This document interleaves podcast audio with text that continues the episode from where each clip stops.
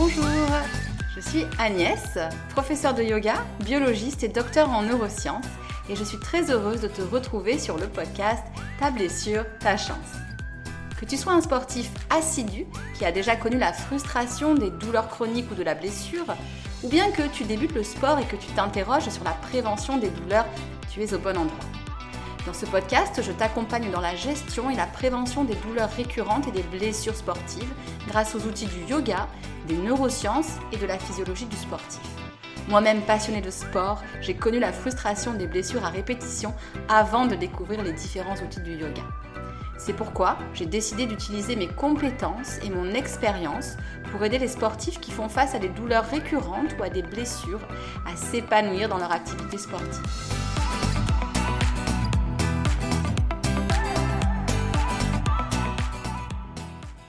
Bonjour à tous. Aujourd'hui, c'est une interview que je vous propose. L'interview de Stéphanie, qui est docteur en pharmacie et micronutritionniste. C'est aussi une sportive inspirante et je peux en attester car j'ai pratiqué avec elle. Je vous laisse découvrir dans l'interview de quel sport il s'agit. Stéphanie nous livre des clés pertinentes autour de la micronutrition en général, mais aussi de la micronutrition du sportif. Je la remercie vraiment car j'ai beaucoup aimé son approche holistique de la santé du sportif et les débats que cela a suscité entre nous. Et pour tout vous dire, la discussion a continué au-delà de l'épisode et il se peut qu'elle revienne sur le podcast, peut-être pour des petites capsules courtes. Si c'est une idée qui vous plaît, n'hésitez pas d'ailleurs à me le dire, vos retours me donnent toujours plein d'énergie.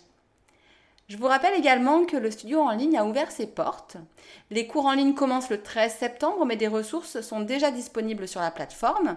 Et si vous souhaitez intégrer le yoga dans votre quotidien de sportif, en particulier pour éviter les douleurs récurrentes et toutes les frustrations qui y sont liées, alors toutes les infos sont disponibles sur mon site et sur mes réseaux.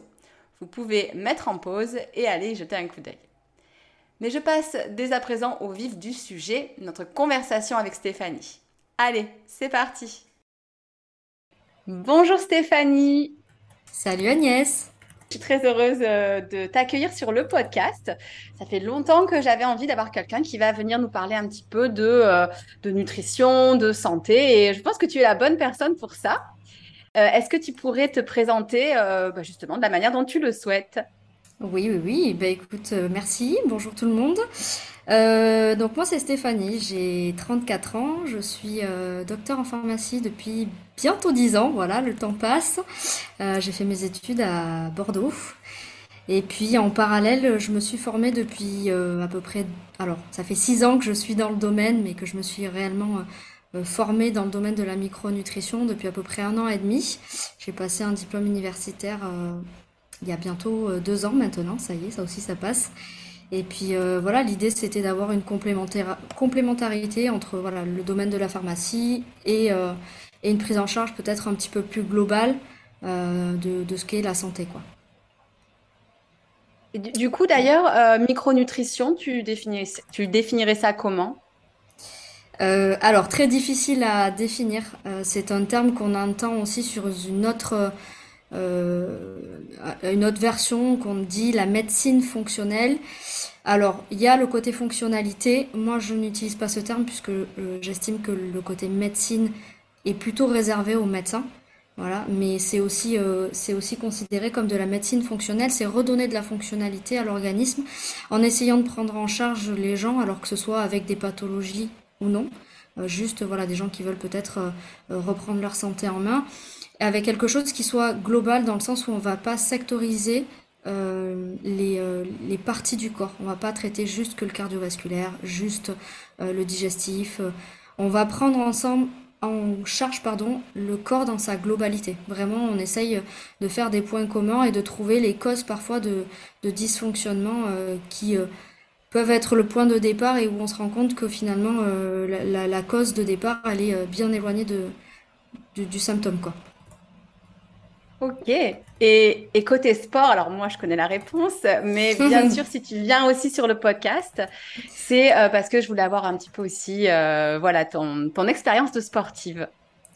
Effectivement, euh, le sport a toujours fait partie de ma vie puisque j'ai commencé la gym à l'âge de 4 ans, que j'ai pratiqué pendant quasiment 15 ans. J'ai fait aussi de la natation pendant une dizaine d'années. Je suis arrivée à Bordeaux pour mes études. Bon, ben, j'ai dû mettre un petit peu le sport de côté euh, ben, parce que voilà, j'avais pas forcément le temps. J'ai repris euh, le sport euh, pendant mes études. J'ai découvert du coup la pole dance grâce à un copain. C'est effectivement dans ce cadre-là qu'on s'est rencontrés. Ouais. c'est, voilà, c'était, c'était chouette.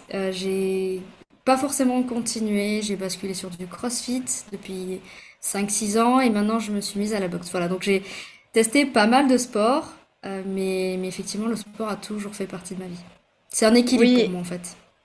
Ouais, je pense que euh, bah, je te comprends et je pense que euh, beaucoup d'auditeurs te comprendront aussi. Et justement, oui, on s'est rencontrés dans le cadre des cours de pole dance. On a fait des spectacles ensemble. On a, voilà.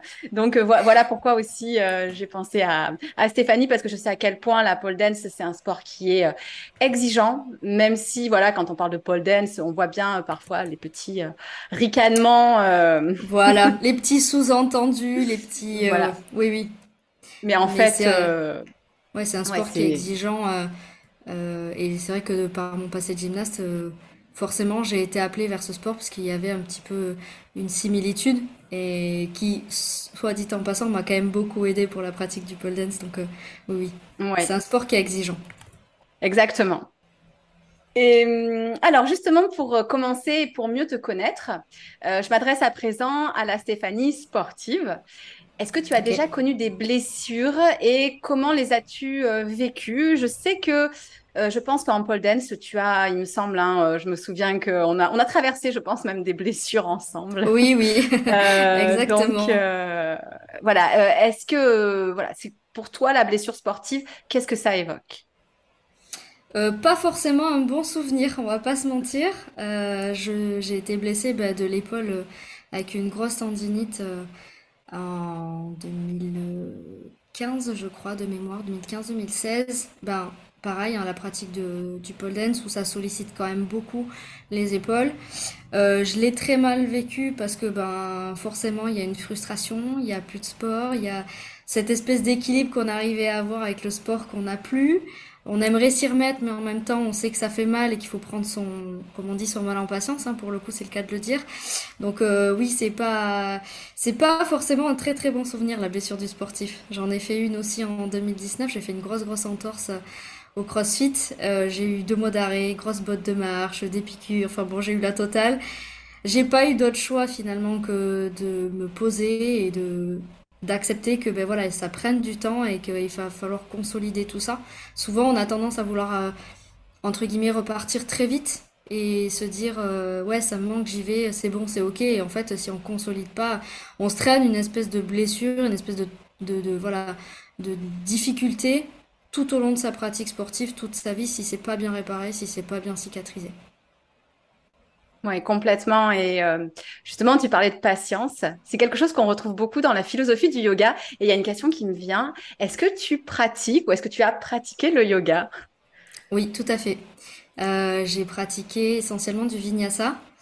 Euh, Ça ne m'étonne pas. J'étais, voilà, j'étais pas du tout partie dans la pratique du yoga. Pour moi, c'était un truc plan-plan, euh, chiant, euh, voilà le truc. Euh, vraiment, j'avais une espèce d'image d'étiquette collée au yoga qui est en fait complètement fausse puisque quand j'ai découvert le vinyasa, ouais, franchement, je me suis dit ah ouais, mais en fait ça travaille, en fait on arrive à se muscler, on arrive à non, c'était hyper intéressant. C'est vraiment et puis au-delà de ça, en fait, quand on est dans la pratique du yoga, t'es là et t'es nulle part ailleurs. Alors je sais que c'est peut-être pour tous les sports comme ça.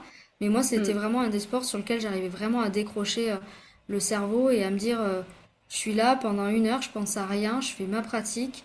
Le temps de relaxation euh, derrière, où on prend le temps justement de revenir au calme. Et ouais, c'est, j'ai adoré pratiquer le yoga. J'en ai fait 3-4 ans, j'ai beaucoup aimé.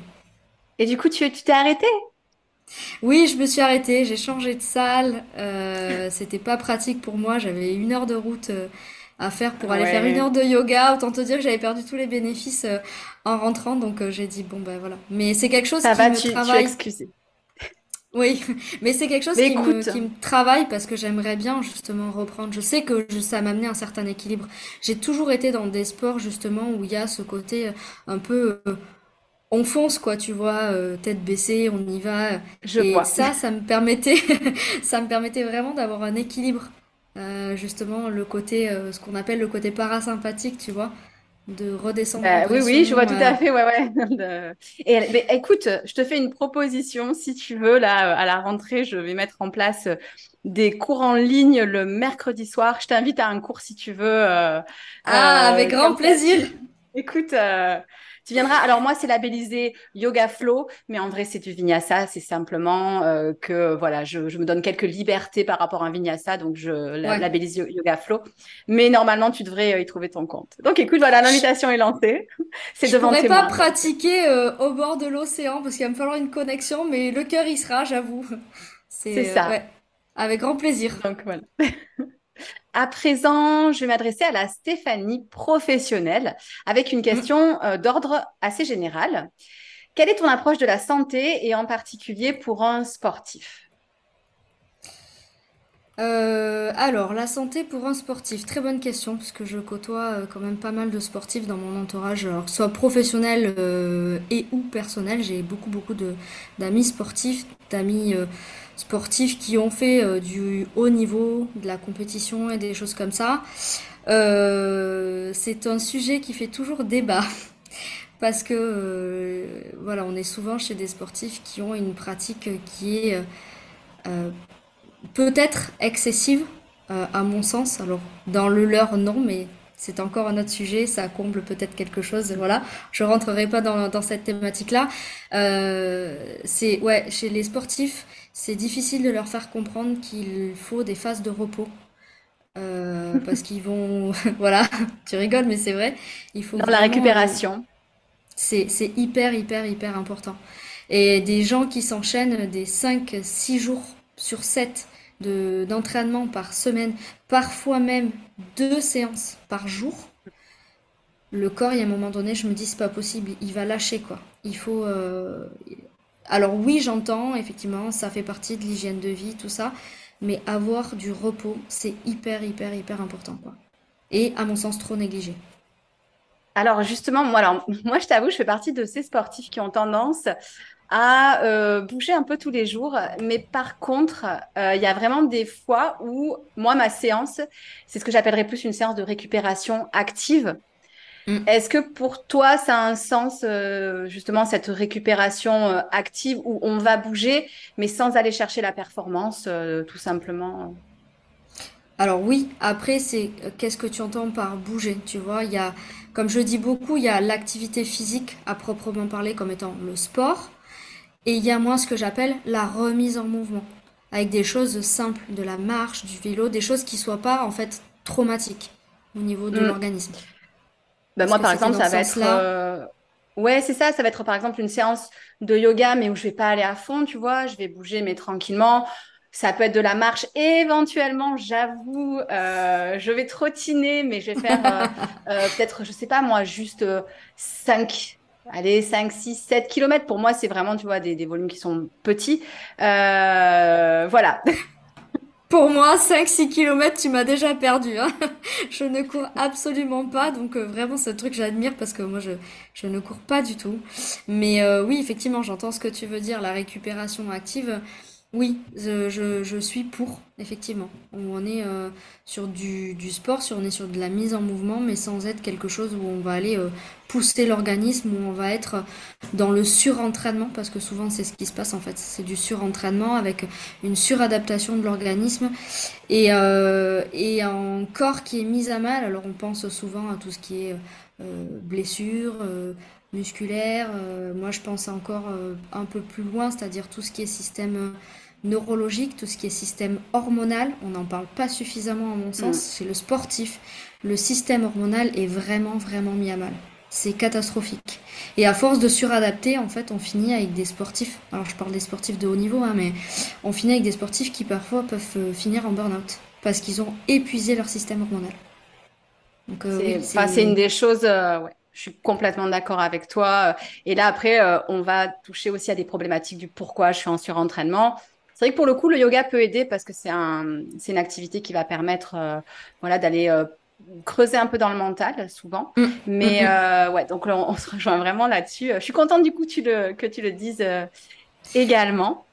C'est vrai que le, le, mental, tu vois, chez les sportifs, on a tendance à le voir comme étant quelque chose de euh, pas brut de décoffrage, mais voilà, on y va, on fonce, faut y aller, machin. Euh, ok, le côté motivation, je l'entends, il n'y a aucun problème. Maintenant, il y a aussi, euh, je pense, parfois le côté dépendance que certains ont du mal à accepter et à, verbaliser. La dépendance au sport est une chose qui est avérée, c'est quelque chose qui existe, plus qu'on ne l'imagine, clairement.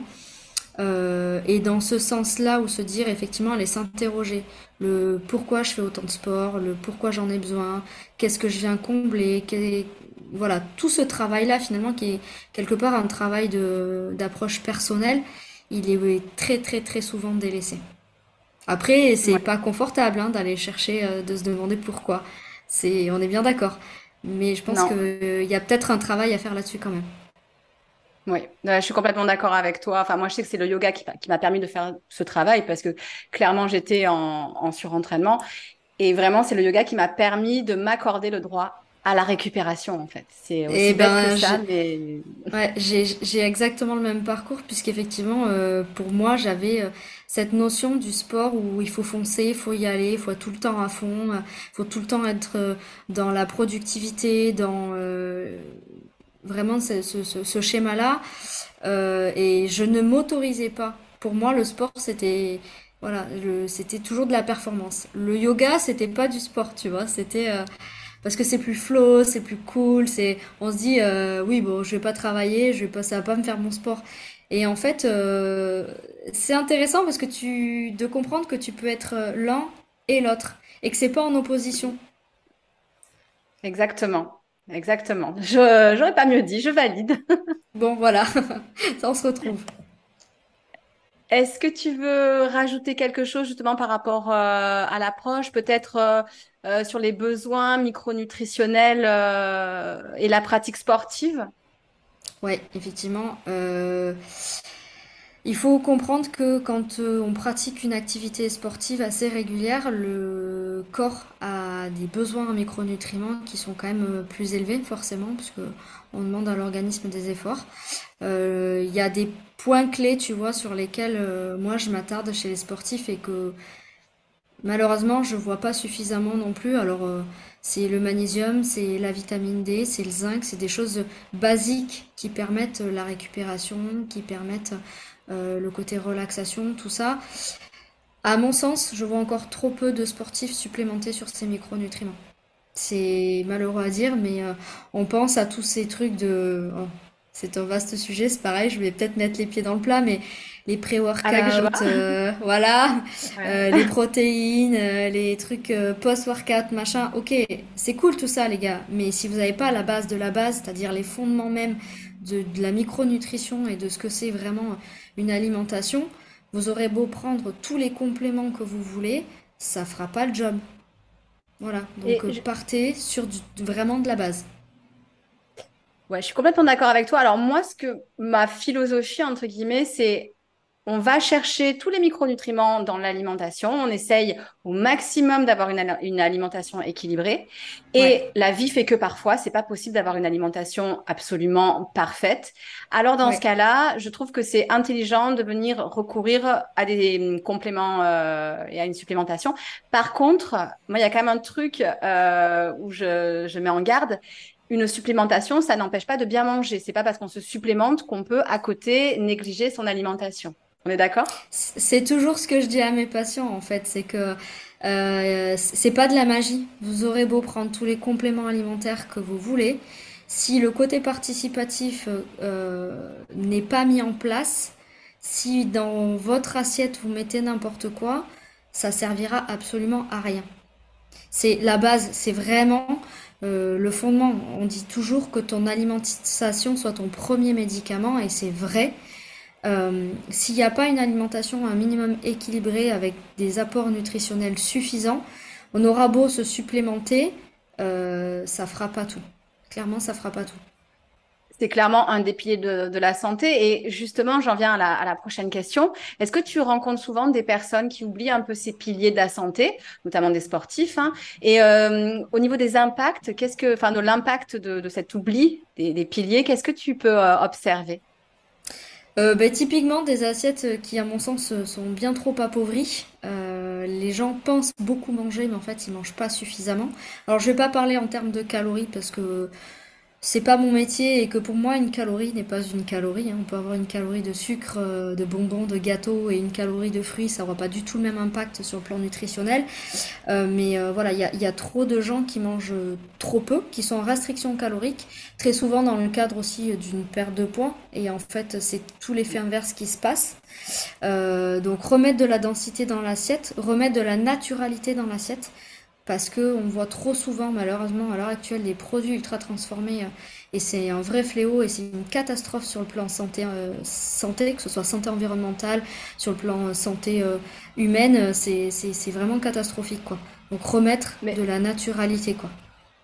Mais d'autant plus, je pense que j'en ferai un podcast d'ailleurs, mais on sait maintenant à quel point l'alimentation ultra transformée a un impact sur le microbiote, a un impact alors y compris par le microbiote, mais aussi sur la santé mentale. C'est quand même incroyable. Euh, ça peut créer des, bon, bien sûr, des addictions. Et c'est vraiment, alors là où je suis 100% d'accord avec toi, c'est que pour moi, c'est le fléau.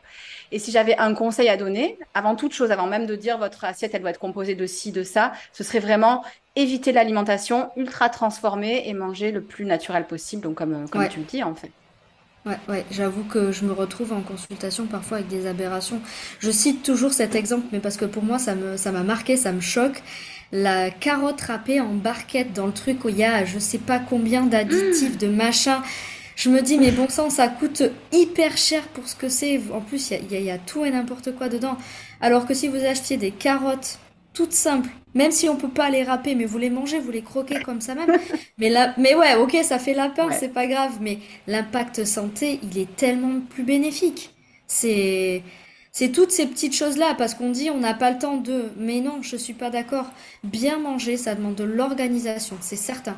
Et ça demande à avoir des choses dans ces placards de façon systématique. Moi, j'ai ce qu'on appelle, moi j'appelais ça des aliments vedettes que j'ai toujours dans mes placards. Parce que je sais que ça me dépanne. Pour x y raison j'ai pas le temps de cuisiner j'ai pas le temps euh, euh, ou j'ai pas voilà j'ai pas l'envie. J'ai toujours ce type d'aliment euh, dans mon, dans mon placard et c'est une question d'organisation vraiment. Tu as quoi comme aliment vedette par exemple? Tu peux nous donner un ou deux ah, exemples? Oui j'ai des, j'ai des classiques c'est tout ce que les gens n'aiment pas trop forcément, tu vois, les sardines et le maquereau, les petits poissons gras qui sont hyper intéressants sur le plan euh, oméga 3. Oméga 3, euh, ouais. Ouais, exactement. Qui auront un impact beaucoup plus intéressant euh, que le saumon, par exemple. Souvent, on parle du saumon. alors, oui, avec parcimonie, le saumon, puisque mm. pour la simple et bonne raison que c'est un gros poisson qui est très riche en métaux lourds. Et que, ben, là, on rentre vraiment dans le côté santé environnementale ces métaux lourds peuvent aussi aller impacter la fonctionnalité de l'organisme. C'est-à-dire entrer en compétition avec d'autres, euh, d'autres micronutriments et qui fait que ça bloque un métabolisme, ça bloque des réactions dans l'organisme. Donc euh, oui, mais avec parcimonie. Donc euh, voilà. oui, oui, bah oui, il est en bout de chaîne. oui, il est en bout de chaîne. Fait. Du coup, il accumule, il accumule notamment dans, dans la graisse. Ouais, c'est ces métaux lourds. Et mais c'est marrant et pour, pour en revenir juste au, aux additifs dont tu parlais, mais je trouve que c'est tellement important. J'ai fait un post, je sais pas si tu l'avais passé, où moi je parle, pour s'en souvenir justement, de la chasse aux œufs. Et c'est pas les œufs de Pâques, c'est la chasse aux œufs, les œufs, machin truc, les œufs. Oui, oui. Donc euh, voilà, moi je trouve que euh, vraiment euh, c'est un, une direction, un axe à, à essayer de travailler. C'est vraiment cette chasse aux œufs, quoi. Hum, hum, hum, complètement. Et tu vois, je le retrouve dans mon autre casquette en tant que pharmacien. Alors c'est une aberration hein, de se dire qu'on prend des médicaments pour se soigner et dans lequel il y a dedans des E machin, des colorants, des additifs. Enfin c'est bon, ça reste un autre débat encore. Hein. On va pas rentrer dans le côté lobbying pharmaceutique, mais ouais ouais, de se dire qu'on arrive à avaler ça, c'est de la même façon hein, sur les compléments alimentaires.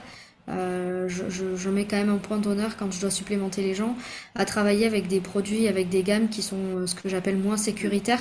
C'est-à-dire qu'il n'y a euh, pas d'OGM, pas de pesticides, pas de colorants, pas de conservateurs, des, produits qui soient tolérables sur le point de vue chimique. tout ça, c'est hyper, hyper important à prendre en compte. Oui, complètement. Je suis, tout à fait d'accord avec toi. Bien lire les étiquettes, c'est encore faut-il savoir lire les étiquettes, tu vois. Je vais encore euh, taper euh, en touche et mettre le pied dedans, c'est le Nutri-Score. Je, suis désolée, mais pour moi, oui, on fait des progrès, mais c'est pas suffisant, quoi. Je suis Dire que de l'huile d'olive est classée euh, D ou E, je sais plus exactement. Ça n'a aucun sens. Pareil, alors qu'en fait, sur le plan micronutritionnel, c'est hyper intéressant. Et qu'à côté de ça, du chocolat en poudre truc pour gamin, pour euh, le petit déjeuner va être classé A ou B. Enfin bon, bref. Vaste débat là aussi. Il y a beaucoup de faire un deuxième podcast. en fait, il y a beaucoup de choses à déconstruire dans le dans l'alimentation parce qu'il y a beaucoup de sources. Euh, on nous on nous dit tout et son contraire et c'est pas facile en fait euh, pour quelqu'un qui n'est pas forcément dans le domaine de se dire bah, qui croire, qu'est-ce qui est vrai, qu'est-ce qui est faux. Il y a, y a des choses à déconstruire ouais, dans le, sur le plan alimentaire. Et, du coup, à part l'alimentation, de, quels autres piliers tu peux, tu peux nous parler et euh, voilà, quels autres piliers parfois tu, tu observes peut-être un peu, un peu manquant chez, chez les gens? Ben, J'en ai parlé tout à l'heure, hein, le repos. Euh, les phases de repos sont des choses pour moi indispensables qui sont euh, malheureusement mises à mal par les, par les sportifs et après par une population générale. Hein. On, on, observe de plus en plus un sommeil qui est euh, de plus en plus écourté, qui est de plus en plus de mauvaise qualité. Alors, qui fait aussi parce que euh, dans la vie de tous les jours, maintenant, on est de plus en plus sur euh, les écrans, les télés, les ordis, les téléphones. Voilà. Que si on coupait finalement tout ça et si on revenait sur une phase de repos où on se pose et où on prend le temps d'être là et juste là, sans être là et à faire son téléphone, sa télé, son truc en même temps c'est assez, euh, assez fou de voir comment, euh, comment les phases de repos sont mises à mal, accepter qu'il y ait besoin de repos. Parce que pour un sportif, et d'autant plus un sportif qui a surentraînement, c'est difficile de faire comprendre ça. Donc c'est euh, accepter qu'il y ait besoin de phases de repos. autre point essentiel, c'est l'hydratation. Il y a trop de mm. gens qui boivent trop peu. Alors je vais rien dire parce que je suis un véritable chameau. voilà. Mais, mais il y a beaucoup de gens qui boivent trop peu. Et notamment euh, dans le cadre euh, du sportif, où on a quand même des besoins qui sont augmentés, il faut être capable d'apporter un apport suffisant euh, sur le plan hydratation.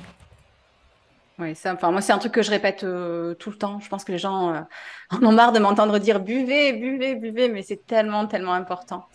Et notamment parce qu'on en discutait.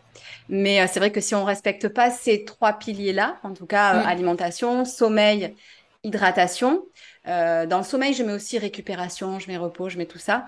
Euh, finalement, on pourra aller, comme tu disais, se supplémenter. On pourra aller regarder, est-ce que ma chaussure de sport, elle a un drop comme ci, un drop comme ça? Est-ce que c'est pour ça que je me blesse? En fait, si on respecte pas ces trois piliers, on pourra faire tout ce qu'on veut, aller chercher toutes les explications qu'on veut. Euh, finalement, on, tourne en rond. Il faut d'abord respecter ces trois piliers et ensuite peut-être aller chercher de manière un peu plus subtile. Est-ce que tu es d'accord avec cette vision des choses? Ben, tu sais, c'est ce que je disais, c'est comme les fondations d'une maison. Si tu as des fondations qui sont bancales, euh, tu auras euh, beau construire euh, tes murs, ta charpente, ton truc, ça tiendra pas. Donc en fait, c'est ce, effectivement ce point technique finalement du drop, de la chaussure, de trucs.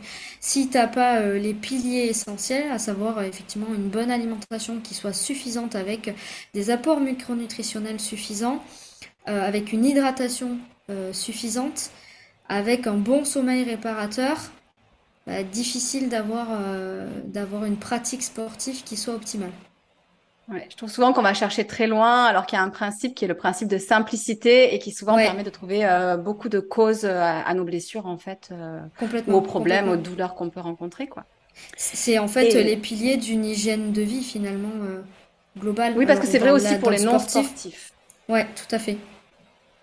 Mais disons que chez le sportif, ça va sanctionner encore plus vite, on va dire. La sanction de la blessure en général, boum. Ah, ça c'est sûr. Typiquement, hein, quelqu'un qui a un mauvais sommeil, euh, qui n'est pas réparateur ou pas suffisant, on sait que le risque de blessure chez le sportif est augmenté. On sait pareil que sur le plan mental, on parlait tout à l'heure de santé mentale, euh, euh, ça peut vite dégénérer. On parlait de burn-out, on parlait de voilà, tous ces micro nutriments qui permettent la synthèse des neurotransmetteurs et tout ça sont aussi en lien avec le sommeil. Donc, et alors justement, justement parce qu'on parle de santé du corps, mais est-ce que tu penses que la santé du corps et du mental sont, sont liées? Indissociables pour moi. Euh, on dit toujours euh, qu'on a un deuxième cerveau, le fameux euh, l'intestin, notre deuxième cerveau, qui quand même permet la synthèse des neurotransmetteurs, donc tout ce qui va être santé mentale, la fameuse sérotonine entre autres. pour moi, c'est un caractère indissociable, vraiment. Oui, c'est vrai que les, notamment euh, en, passant par euh, l'intestin, que ce soit par euh, ce deuxième cerveau, mais aussi par le microbiote, donc toutes les bactéries qui, qui l'habitent. Et c'est vrai qu'il y a des, il y a des études qui sont exceptionnelles, hein, qui montrent à, quel point il y a ce lien entre le ventre, donc c'est même au-delà du corps, c'est même l'intestin et, le cerveau. C'est absolument fascinant. Pareil, tu parlais d'études.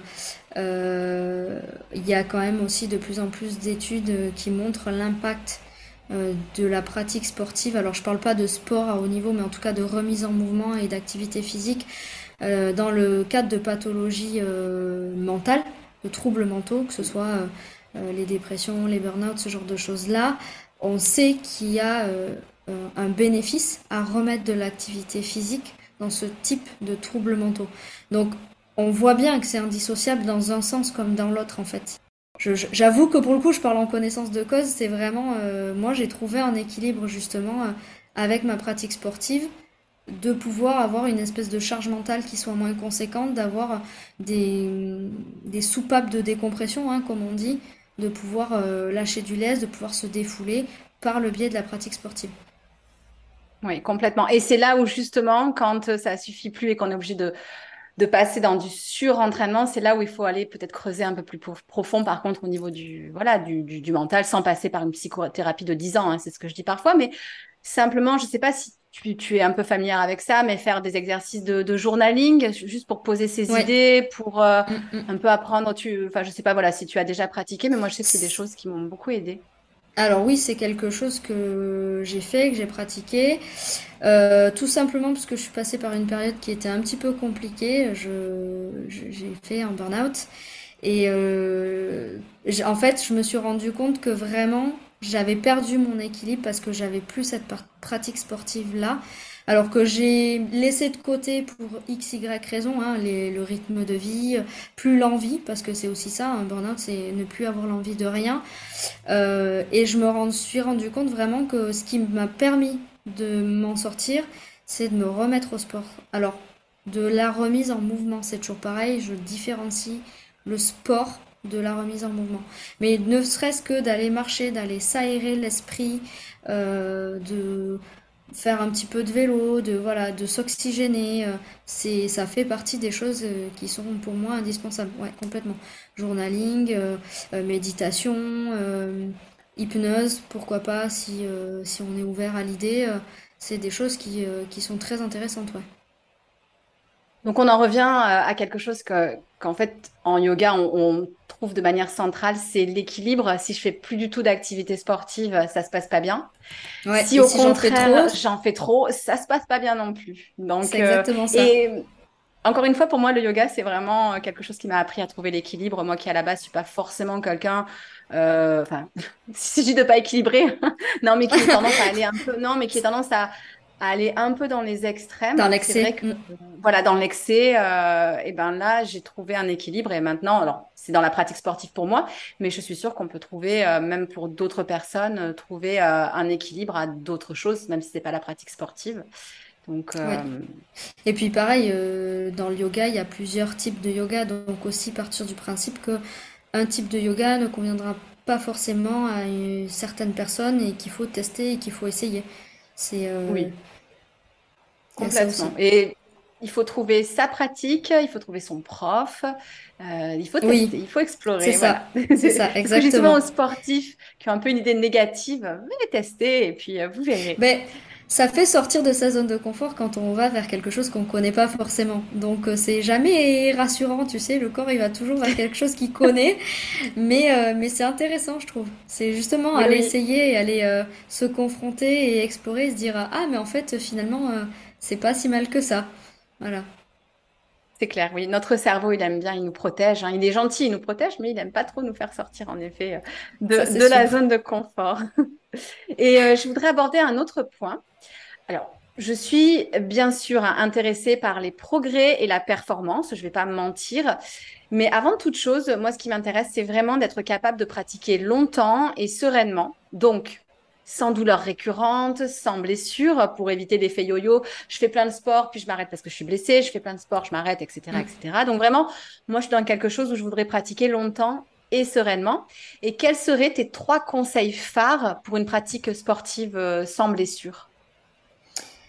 Bon, bah, je vais me répéter hein, encore une fois, mais euh, le sommeil est une phase indispensable de récupération chez le sportif. Vraiment, j'insiste là-dessus, mais euh, euh, les, blessures sont liées très souvent à un manque de sommeil, ou en tout cas un sommeil qui n'est pas de qualité. ça, c'est clairement avéré. autre point indispensable, c'est le surentraînement. C'est souvent, il y a des blessures parce qu'il y a du surentraînement, parce qu'avec ça, on cumule un manque de sommeil ou en tout cas un manque de phase de repos. Donc, est quand même, euh, ça commence à peser sur la balance, euh, qui permettent en fait, euh, voilà, tout simplement à l'organisme de se régénérer, de pouvoir récupérer, de, remettre la machine en route. à être tout le temps à fond, ben, à un moment donné, ça s'épuise. donc ça, c'est vraiment deux points clés. Le troisième, je dirais peut-être euh, manger suffisamment et manger suffisamment de protéines. Parce que malheureusement, je vois des assiettes très très appauvries. Euh, les gens sont persuadés de manger suffisamment de protéines et malheureusement, c'est pas le cas. Alors, euh, je sais pas de toi de ton côté ce qu'il en est. Peut-être que tu as l'effet inverse. Je ne sais pas. Alors justement, justement, ce qui est intéressant, c'est que euh, on a on, a un peu parlé hein, en, off et on n'avait pas exactement les mêmes euh, les mêmes chiffres. Et moi, du coup, j'avais envie de faire une petite partie euh, débat entre guillemets où je vais te donner moi mon opinion et tu vas pouvoir me, me corriger. Donc moi, je, je, me place de mon point de vue de, de biologiste. Donc, euh, moi, j'ai fait enfin, tout ce qui est biochimie, biologie moléculaire, physiologie, donc euh, pas mal dans tout ce qui est le métabolisme, les voies métaboliques, etc. Et puis, je fais un petit peu de veille aussi, notamment. Euh... Que de bons souvenirs, mon Dieu, tu me replonges dans mes cours. Les, et euh, j'écoute aussi un podcast qui s'appelle Zoé, Science and euh, Nutrition, qui est un podcast en anglais en fait. Donc, si les auditeurs veulent aller jeter euh, une oreille au podcast, ils peuvent. Mais par contre, c'est en anglais. Mais ce que j'aime bien, c'est que ça repose sur des études scientifiques. Et bah, pour avoir travaillé en laboratoire, c'est quand même assez important pour moi d'avoir cet aspect-là. Donc, le premier point où je voudrais avoir ton, ton point de vue, c'est par rapport à la quantité. Euh, donc, la quantité de protéines, moi, je me base sur une étude qui a été faite à Stanford où ils ont euh, enlevé les apports protéiques euh, et ensuite, ils les ont augmentés et ils ont calculé à quel moment les gens étaient euh, à leur bon équilibre. Ce qu'ils ont trouvé déjà, c'est qu'il y avait énormément de différences. Ce qui ne facilite pas, bien sûr, les choses. Il y a des gens qui ont besoin de beaucoup de protéines, d'autres de peu de protéines. Ils ont aussi insisté sur le fait que les recommandations qui sont données sont des recommandations pour satisfaire 97% de la population. Donc, euh, que souvent, les recommandations sont plus élevées que finalement ce dont on a besoin. Euh, eux ont trouvé que 0,8 grammes par jour était suffisant, euh, par euh, jour et par bien sûr kilo de poids de corps était voilà était ok donc 0,8 grammes de protéines par kilo de poids de corps par jour. ils ont fait une petite étude, ils se sont amusés à imaginer un sportif qui prenait 10 kilos de muscles par an, en tenant, qui voulait prendre 10 kilos de muscles par an, en tenant compte de la destruction des fibres, ce qui est beaucoup. Hein, oui, on, est bien d'accord. Et, et, et ils rajoutaient seulement 20 grammes de protéines par jour pour eux, ce qui amène, on va dire, à 1, euh, on va dire peut-être 2, 1,3 grammes euh, par euh, kilo de poids de corps par jour. Et surtout, eux disaient que finalement, quelqu'un qui mange suffisamment aura équilibré, mais qui mange suffisamment en termes d'apport, d'apport calorique, verra finalement son apport en protéines suffisant notamment grâce aux voies métaboliques entre les sucres, entre le gras, etc. etc. Euh, Qu'est-ce que tu en penses? Euh, 0,8 grammes, ça fait quand même très très peu, on va pas se mentir, hein, surtout chez un sportif. Le, Alors, c'était pas forcément chez les sportifs. Hein. Ah oui, euh, le 0,8 grammes, c'est 0,8 grammes, c'est mm, voilà de base, et ensuite ils augmentaient chez le sportif jusqu'à, on va dire, euh, euh ils augmentaient jusqu'à 20 grammes par jour en fait de protéines. Ouais, ok. Ok. Euh, oui, alors, les recommandations, euh, en tout cas nationales, mais je pense que finalement ça se recoupe sur le plan international, euh, on parle normalement de 0,8 à 1 gramme par kilo et par jour d'apport protéique. ça, c'est vraiment pour quelqu'un qui n'a pas forcément de pratique sportive tout en sachant que ça correspond à quoi et comment on les couvre, c'est toujours très compliqué. Parce que on a l'impression de manger beaucoup de protéines, mais c'est pas forcément le cas. Euh, chez le sportif, on peut, euh, et c'est même conseillé, d'augmenter les apports protéiques en fonction de, de la pratique sportive. c'est moi, ça m'arrive souvent de monter jusqu'à 1,5 g. c'est très rare que j'aille pousser quand même au-delà. Ça veut dire que derrière, il faut avoir un bon apport hydrique pour pouvoir euh, voilà, métaboliser, euh, éliminer correctement. Euh, et ça dépend aussi de la pratique sportive. C'est-à-dire que quelqu'un qui fait un sport d'endurance n'aura pas nécessairement les mêmes besoins en protéines que quelqu'un qui fait un sport, ce que j'appelle de force, vraiment qui, qui, sollicite beaucoup de fibres musculaires avec comme de la muscu ou des choses comme ça. Mm. Un gramme chez un sportif, pour moi, c'est trop peu. En général, je pars sur du 1 gramme 2 au minimum. Et je peux monter jusqu'à 1 gramme 5, quoi. Ok, super intéressant. Euh, parce que c'est vrai que moi, j'ai l'impression, mais j'ai souvent plutôt affaire à des sportifs euh, d'endurance. Euh, et j'ai l'impression que souvent, c'est plus les sucres euh, qui leur manquent un petit peu dans ce que je vois des habitudes. Et c'est vrai qu'on en parlait en off, mais on a tendance à dire le sucre c'est mauvais, il faut arrêter. Le gras c'est mauvais, il faut arrêter. Vous pouvez par contre manger des protéines. Et je trouve que du coup, moi, la sensation que j'avais, c'est que les gens parfois ne consomment pas tout simplement assez de sucre. Alors bien sûr, je parle pas euh, gober euh, des bonbons, hein, on est bien d'accord. Mmh, on est bien d'accord. On est bien d'accord. Je parle de glucides euh, de qualité. Euh, qu'on trouve hein, dans, plein d'aliments, bien sûr. Euh, voilà, qu'est-ce que, bah, qu'est-ce que tu en penses euh? Diminuer drastiquement les apports glucidiques, notamment, chez un sportif d'endurance, euh, ça va être compliqué. Parce que justement, c'est la première chose qu'on va avoir tendance à augmenter. C'est la source principale du carburant de, de l'organisme au, niveau, euh, au niveau fonctionnel. S'il n'y a pas suffisamment de glucides, il va falloir aller chercher euh, une source d'énergie ailleurs. c'est pas forcément dans les protéines qu'on va aller le chercher, ça va être plutôt d'ailleurs dans le côté lipidique. Voilà. Vaste débat là aussi. Euh, arrêtez de bannir toutes les graisses de votre alimentation, s'il vous plaît. Il en faut. Vos hormones vous remercieront, hein, voilà, parce que c'est pareil. Mm. On parle cholestérol, blablabla, tout ça, mais euh, mais en fait, qui dit pas de cholestérol, dit pas de vitamine D, dit pas de synthèse d'hormones stéroïdiennes derrière, tout ce qui est hormones sexuelles, voilà, tout ça, ça en croit. Donc il faut euh, du gras. après, aller limiter les apports en glucides. Dans quel cadre Pourquoi C'est toujours pareil. Et puis, euh, il y a ce de poids souvent. Euh, enfin, souvent, moi, moi, ce que ce que, ce que je constate, c'est que les gens veulent perdre du poids et que du coup, ils coupent souvent les sucres. Et euh, pour moi, pour un sportif, c'est quelque chose qui n'a pas vraiment de, de, sens, à mon avis. C'est pour ça que je te posais la question, mais finalement, on est, on est, on est d'accord. oui, oui, on est d'accord. c'est toujours pareil, il y a sucre et sucre, hein, évidemment. Euh, enlever euh, le pain au chocolat, enfin la chocolatine, parce que chez nous on dit chocolatine, enlever euh, la chocolatine du matin ou le gâteau de 4 heures, ou voilà. Ok, maintenant allez enlever tout type de glucides, à commencer par des pâtes, du riz, des pommes de terre, de la patate douce, des choses comme ça waouh, ça devient difficile pour l'organisme d'être euh, d'être opérationnel quoi. Surtout si derrière on va s'enquiller 4 5 séances de sport par semaine ou d'un côté en fait avec le sport on va augmenter le seuil métabolique donc ça demande de l'énergie supplémentaire et ou de l'autre on lui met pas suffisamment de carburant. En fait, il se fait euh, il se passe un, un effet inverse, c'est que On baisse le seuil métabolique à faire de la restriction calorique, en tout cas de la restriction énergétique, puisque j'aime pas parler en termes de calories. Et de notre côté, on demande à l'organisme, en faisant beaucoup de sport, de l'augmenter. Il y a un problème dans l'équation, c'est compliqué. Euh, et d'autant plus chez le sportif d'endurance, où vraiment le carburant principal c'est les glucides, il faut suffisamment de glucides quoi. Oui, complètement d'accord euh, avec toi. Et euh, on, je voulais aussi du coup te demander ton avis par rapport euh, aux, végétariens, notamment parce qu'en yoga, il y a pas mal de gens qui, qui sont végétariens. Mm. Bon, on sait qu'une protéine, de toute façon, elle va être dégradée en acide aminé, elle est digérée, et on verra pas si c'est un acide aminé animal, enfin, qui vient d'une protéine animale ou végétale. Par contre, les proportions des acides aminés sont très différentes euh, suivant si la protéine est animale ou végétale.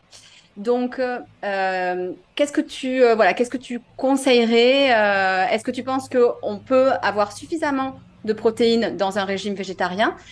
Si oui, qu'est-ce que voilà, qu'est-ce que tu conseillerais?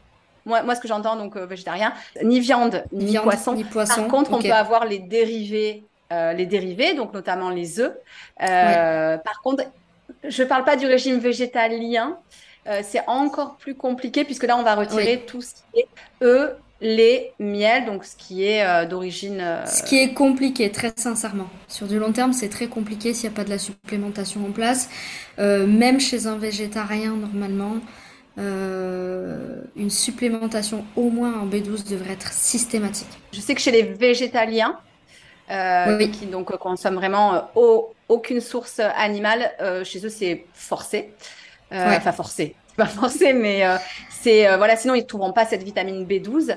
Par bah, contre, c'est surtout que en fait, si tu enlèves la vitamine B12 sur le plan fonctionnel, c'est très très très très compliqué. Mm. Ça part vite en catastrophe. Mais chez les végétariens, mm. normalement, on devrait faire de la supplémentation en B12 en systématique. Parce qu'en fait, euh, oui, ah oui, oui, on couvre pas les apports euh, en B12 euh, avec, avec des œufs. Très sincèrement. Et d'ailleurs, je me retrouve très souvent avec des gens en, consultation qui sont omnivores, donc qui consomment de la viande, des œufs, du poisson, et dans lesquels il y a des taux de vitamine B12 qui sont mais effondrés, quoi, vraiment. Donc, donc pour moi, ça devrait être intéressant. Ouais, pour moi, ça devrait être en systématique. Après, c'est pareil, il y a B12 et B12.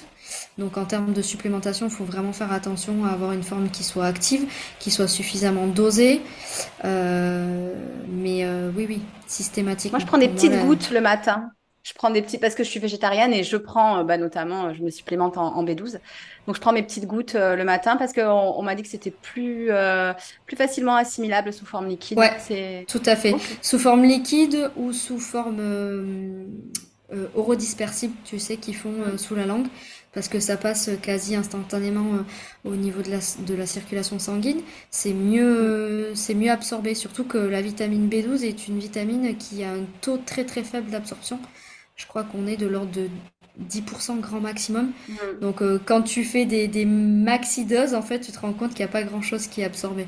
C'est un peu problématique. Puis euh, partant de là, il faut aussi qu'il y ait euh, suffisamment d'acide chlorhydrique dans l'estomac pour pouvoir l'assimiler, parce que ça fait intervenir ce qu'on appelle le, facteur intrinsèque. Bon, ça c'est on parle dans la, de la biologie pure et dure, mais il faut suffisamment d'acide chlorhydrique dans l'estomac pour pouvoir assimiler la B12.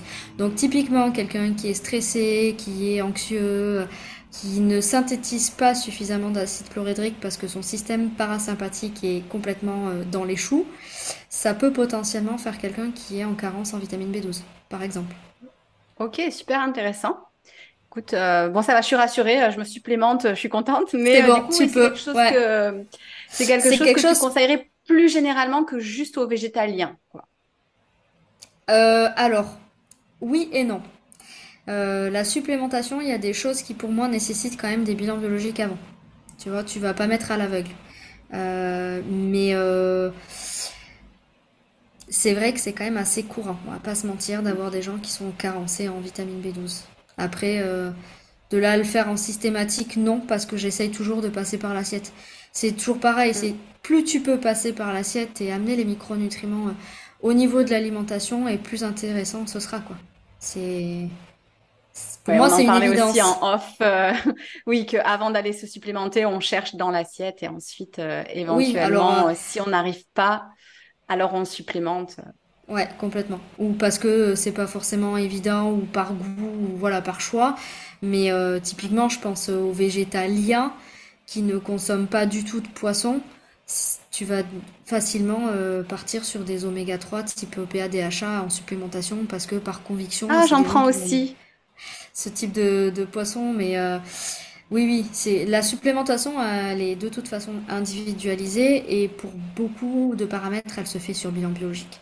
Sinon, mm. tu peux faire pire que mieux, faut le savoir. Ouais. Donc, euh, avis, ne vous mm. supplémentez pas euh, de façon voilà, comme ça, ponctuelle et sans, sans avis médical. C'est toujours, ça peut toujours être catastrophique.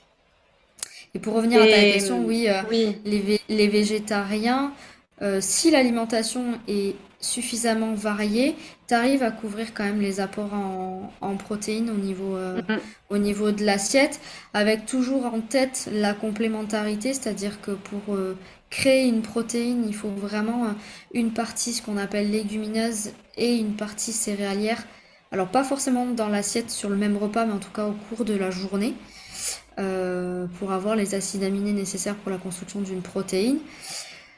Vaste sujet qu'est le tofu et tout ce qui est dérivé du soja. Euh, moi, j'ai mis un bémol là-dessus parce qu'on n'a pas forcément euh, les enzymes digestives comme les asiatiques pour métaboliser le soja euh, et que ça peut potentiellement interagir sur la thyroïde. Ça peut être ce qu'on appelle alors pas un perturbateur endocrinien au, sens à proprement parler, mais ça peut interagir avec, avec la thyroïde. Donc euh, les dérivés du soja. on se gaffe pas de soja, quoi. On se gaffe pas des dérivés du soja euh, en se disant je suis végétarien, je me nourris que de soja. C'est ça, exactement. Ok. Et je voulais venir sur une dernière chose au sujet des risques pour les protéines, parce qu'il y a, pareil, il y a pas mal euh, d'idées préconçues qui. Je sais déjà de quoi tu vas me parler. Donc, pour moi, je pense qu'il n'y a pas de risque pour euh, les reins, à condition euh, peut-être de ne pas être sur des doses euh, de protéines, par exemple 2 grammes de protéines par kilo de poids de corps par jour, ce qui me semble un, peu beaucoup, ou au-delà, peut-être même 3, enfin bref, des, très grosses, des, très gros volumes de protéines. je pense qu'il n'y a pas de souci a priori pour les reins, hormis pathologie particulière, à condition de bien boire. Mais par contre, donc moi, je ne vois pas trop de problèmes au niveau des reins si on boit bien. Mais ça, ça tu l'as déjà dit. Euh, oui. Je, par contre, pour euh, tout ce qui est acide urique, moi, je sais que petite, j'ai fait une prise de goutte et ça fait très mal. Ça m'a fait mal au gros doigt de pied. et euh, je pense que quand même, il y a ce petit problème de, de, voilà, pour les articulations. Est-ce qu'il n'y a pas un risque par rapport justement à un surdosage en, en protéines? Euh, alors oui, forcément, c'est comme pour tout, hein, tout ce qui est en excès, euh, c'est pas forcément bon. Hein. Je dis toujours, il n'y a pas d'aliment mauvais, seul l'excès est mauvais. Euh, ben, les protéines en font aussi partie. si elles ne sont pas correctement métabolisées, ça peut effectivement provoquer des crises de gouttes. après, le côté, on va dire, mythe du si tu consommes trop de protéines, tu vas avoir des problèmes rénaux et tout ça. Faut prendre les informations dans leur contexte, c'est toujours pareil, c'est à des doses vraiment extrêmement élevées. Si tu plafonnes déjà les 3 grammes de protéines euh, euh, par kilo par jour, euh, vraiment, ça veut dire qu'il faut consommer dans l'assiette quelque chose qui est... Ah ouais, mais, mais vraiment, je pense que typiquement, si on prend un apport de... Je sais pas qu'est-ce que ça peut faire là sur le plan sur le plan du poids, mais c'est énorme. Déjà, amener 80 à 100 grammes de protéines par jour, c'est déjà conséquent dans l'assiette, tu vois. Et pourtant, c'est à peu près la moyenne que j'observe dans les, dans les consultations en fonction du poids, en fonction de la pratique sportive et tout ça. Déjà, c'est quand même conséquent à amener, donc euh, on part sur un principe à peu près de 1,2 à 1,5 grammes. Imagine 3 grammes par kilo et par jour ce que ça fait en termes de quantité. Euh, c'est vraiment plafonné voilà, sur des quantités astronomiques en, protéines, euh, qui sont peut-être d'ailleurs pas nécessaires euh, au, quotidien. Et après, voilà, sur une, potentielle pathologie rénale avec une insuffisance légère ou modérée. mais évidemment que le côté rénal, c'est un mythe qu'il faut déconstruire. voilà, il n'y a, a pas de risque en mangeant de la protéine de se flinguer les reins, quoi, entre guillemets. Mais après, c'est toujours. À condition de boire, on est d'accord. Ouais, exactement, c'est ce que j'allais dire et j'allais en venir, c'est qu'à condition de boire suffisamment, d'autant plus qu'en fait, la protéine est hydrofuge, ça fait fuir l'eau. Euh, c'est de là qu'est parti un petit peu ce concept, c'est que comme on fait euh, euh, éliminer de l'eau, il faut en amener en quantité suffisante. Ça, c'est indéniable. Et comme on sait que les sportifs ne boivent pas suffisamment, voilà. Et je, voulais euh, aussi euh, juste un, dernier petit mythe, euh, notamment, c'est une expérience pas personnelle, mais de mon conjoint, à qui on a dit les protéines ne font pas grossir. Oula. moi, j'ai trouvé ça.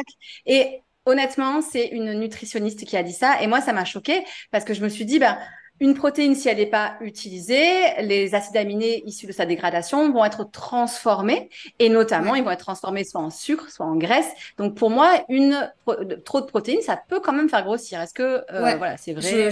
Je, confirme effectivement, c'est une des voies métaboliques. Euh, euh, de dégradation des protéines, c'est-à-dire que c'est typiquement ce qui se passe dans les cas de cétose, où on n'amène pas d'apport glucidique, le corps, par le biais de protéines principalement et aussi de lipides, va, euh, va se servir de cette source d'énergie pour les transformer en glucides ou en corps cétonique. Voilà, normalement c'est corps cétonique, mais on va pas rentrer dans le, mm. dans le côté technique. Mais peut, se servir. Euh, non, non. Euh, le corps va se servir de cet apport énergétique pour pouvoir fonctionner. Donc dire que la protéine ne fait pas grossir, je ne suis pas d'accord. Ça fait partie des voies métaboliques, euh, effectivement, des protéines. Non, mais tu me rassures, ça va. Euh, j'ai bien écouté en cours quand même. J'avais des doutes, je me suis dit, c'est quand même hallucinant d'entendre ça et bon, ça va. Mais elle est peu connue, effectivement, mais c'est une voie qui est à pas négliger, quoi. C'est-à-dire que, hmm, effectivement, trop de protéines, ça peut ou faire gonfler ou euh, faire un amas, euh, on va dire, graisseux, mm. parce qu'à un moment donné, quand le corps est plus capable d'éliminer, euh, ça stocke, voilà. Mais oui, oui, il faut le savoir. Alors, du coup, est-ce que tu as d'autres tips euh, à nous donner, d'autres éléments que tu souhaites partager avec nous ici? Alors, d'autres tips. J'ai pour habitude de dire à mes patients, vous êtes acteur de votre propre santé. Et ça, vraiment, il faut pas l'oublier. C'est-à-dire que euh, le côté, comme on disait tout à l'heure, le côté participatif est hyper, hyper, hyper important. C'est vous faites, euh, je dirais, euh, plus de la moitié du travail rien qu'avec ça. Si vous y, entre guillemets, mettez pas du vôtre, moi je peux pas tenir les gens par la main, je peux pas faire les choses pour eux si tu veux. Donc en fait, le côté participatif, il est hyper, hyper, hyper important. Donc prendre conscience qu'on est acteur de sa propre santé. Ça, c'est hyper important. Mm. Et comme on disait tout à l'heure, hein, on aura beau se gaver euh, de compléments, de machins, de trucs, euh, si on fait pas l'effort d'avoir une assiette suffisante, d'avoir un repos et un sommeil suffisant, d'avoir une hydratation suffisante, voilà. Ça sert à rien. Ouais, je suis d'accord avec toi. Et on, on, est acteur même plus généralement, je dirais, de son bien-être. Oui, complètement. Complètement. Est-ce que tu as des ressources, ça peut être un, des vidéos ou euh, des livres euh, à, conseiller aux auditeurs?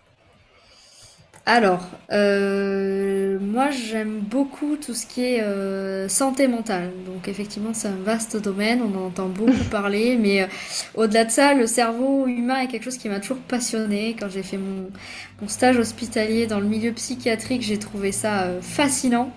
Donc tu m'as même demandé des références de livres. Euh, pour, ouais, euh, tout à fait, sur tout ce qui est neurosciences, qui est, euh, que je trouve vraiment hyper intéressant. moi, il y a une personne en particulier que j'aime beaucoup, c'est Paul Pironnet, qui fait de la PNL, programmation mm-hmm. neurolinguistique, pour ceux qui connaissent pas.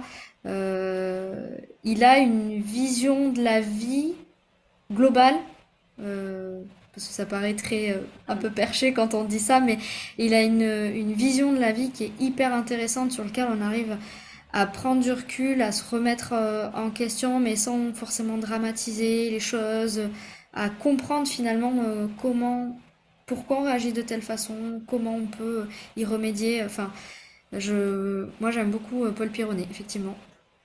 J'adore aussi, il est beaucoup dans la psychologie positive, euh, mais pas, pas au sens euh, bisounours, hein, il est euh, voilà, dans voir le, les choses le, le mieux possible, encore une fois, pour être acteur de son bien-être, parce que la manière dont on voit les choses, c'est mm. aussi quelque chose dont on, enfin, sur lequel on peut avoir finalement une, un, un, contrôle quelque part.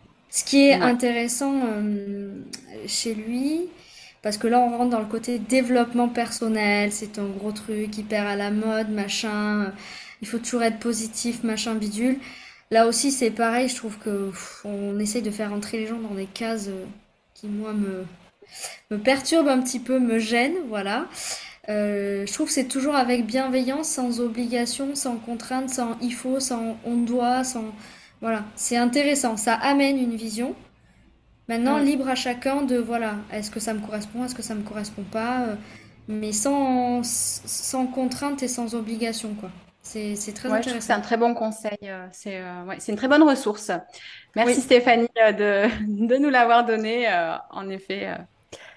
Ben justement, si on veut te retrouver, quelles sont tes, tes actualités? Comment est-ce qu'on peut te suivre? Euh, alors, essentiellement sur euh, mon compte Instagram, sans équilibre, ma page Facebook, qui sont reliées les deux. Euh, en consultation, éventuellement, pour ceux qui voudraient peut-être approfondir ou reprendre leur santé en main. Je fais de la consultation en visio, puisque j'ai de la patientèle qui n'est pas forcément dans ma région. Donc j'ai la possibilité voilà, d'avoir cette option-là. Euh, voilà. Et sur le site internet qui est en cours de construction, qui normalement devrait sortir courant septembre, donc j'espère que ce sera que ce sera fait euh, d'ici là, mais euh, voilà, sur mon site Je vais mettre tout, tous tes liens en commentaire. Ouais, ok. Si les gens veulent, voilà, comme ça, s'ils veulent prendre rendez-vous ou te suivre, ils pourront le faire. Est-ce que tu as d'autres projets? D'autres projets, ben écoute, j'avais le projet du podcast que nous sommes en train d'enregistrer, qui peut-être sera pas le dernier, on ne sait pas. Voilà, je ne sais pas de quoi de quoi. Oui, parce qu'on a soulevé beaucoup de choses. Le temps fait qu'on ne peut pas prolonger indéfiniment, mais il y a pas mal de, questions. Euh. C'est ça. Euh, j'ai un projet de webinaire euh, en septembre sur l'approche alimentaire et la performance entrepreneuriale, qui, je pense, va être très très intéressante à, à mettre en place. On va encore voilà casser les codes et et, faire tomber les mythes de l'alimentation. Et après, ben voilà, moi je reste disponible euh, dans un but de sensibilisation et de prévention. Toujours, euh, euh, l'idée c'est vraiment que les gens prennent conscience qu'ils sont acteurs de leur propre santé et que avant finalement de tomber malade, il y a beaucoup beaucoup de choses à mettre en place. on a parlé de d'alimentation, mais il y a aussi tout ce qui est côté santé environnementale. Euh, qu'on connaît peut-être pas forcément parce que dans la tête des gens, euh, environnement égale euh, air pollué ou voilà des choses comme ça, mais c'est toutes ces petites choses au quotidien finalement qui peuvent dérégler un organisme. les plastiques, les polluants organiques persistants, les produits ménagers qui sont pas forcément très très bons non plus, les pesticides, voilà, il y a plein plein de choses à mettre en place. Donc, donc voilà, c'est à peu près le, le, panel de mon activité en micronutrition un beau projet. En tout cas, je te remercie d'être venu euh, voilà, sur le podcast. Eh bien, merci à toi pour l'invitation. C'était très, très intéressant. Euh, je me suis régalée. Ouais, c'était... Écoute, euh, vraiment merci. Et je t'attends pour un cours en ligne en septembre. Oui, de yoga. avec grand plaisir. avec grand plaisir.